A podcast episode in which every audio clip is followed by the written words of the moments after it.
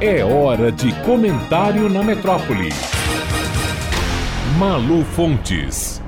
Olá, ouvintes da metrópole. Durante a semana, praticamente todos os veículos de imprensa do mundo deram esta notícia. Meta é processada nos Estados Unidos por viciar jovens em redes sociais. A Meta é a empresa dona do Facebook, do Instagram, do Messenger e do WhatsApp. Todo mundo já sabe, em alguma medida, o que as redes fazem com jovens, adolescentes e com todo mundo todo mundo sabe também o que nós fazemos nas redes e com as redes. Mas nem todos nós sabemos ainda a escala, a profundidade e a proporção dos efeitos colaterais e das consequências das redes em nossas vidas a longo prazo. Uma coisa parece ser bem previsível e já possível de afirmar tudo aquilo que é dado exclusivamente pelas redes a pessoas que antes delas eram absolutamente desconhecidas e sem uma atividade anterior concreta e objetiva, corre muito mais riscos de se desmanchar do que fenômenos e pessoas para as quais a rede foi só um território novo para expandir público, alcance, audiência, engajamento, enfim. O fenômeno econômico, social e psíquico dos influencers está aí, está posto e todos nós sabemos mais ou menos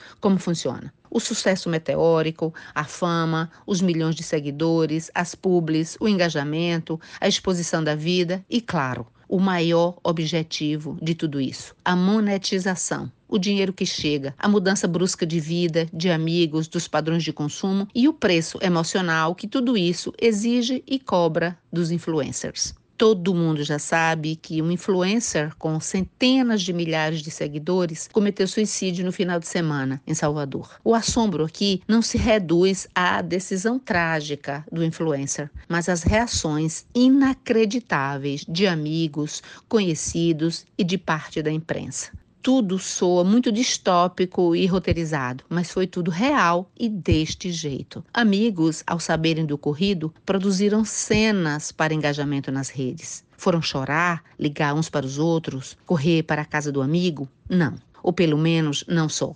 Várias, várias pessoas foram para a frente das câmeras, dos aplicativos, das redes, escolheram até filtros, filmaram, transmitiram e foram urrar, chorar, gritar online, ao vivo, em stories e lives para suas respectivas audiências. Veículos de imprensa e alguns jornalistas, pessoalmente, idem, até comemoraram e muito a audiência de milhares de cliques e de seguidores ao vivo. E aqui a insanidade mórbida festiva online é coletiva, pois tanto amigos, assessores, colegas de arroba e jornalistas não fizeram o que fizeram para as paredes. Sabiam que estavam buscando e sabiam que teriam. Fizeram para atrair seguidores, likes, obter biscoitos, para escalar a audiência que queriam quem está ávida por oferecer biscoitos e entreter-se com aquilo tudo? A audiência, o público, todo mundo, todos de um lado e de outro irmanados, nos vídeos, nos textões nobres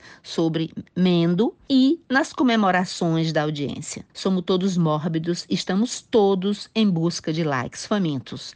Até políticos, autoridades públicas locais foram nas redes postar seus vídeos, sempre precedidos do alerta gasto de aviso de gatilho, com exclamação e tudo, alertando sobre imagens fortes e sensíveis, etc. A única coisa que não estava lá escrita era a hipocrisia de todo mundo. Da próxima vez, sejamos mais sinceros e vamos escrever também algo assim: gatilho, gatilho, corre aqui para ver essa tragédia incrível. É imperdível, vem ver. Malu Fontes, jornalista, para a Rádio Metrópole.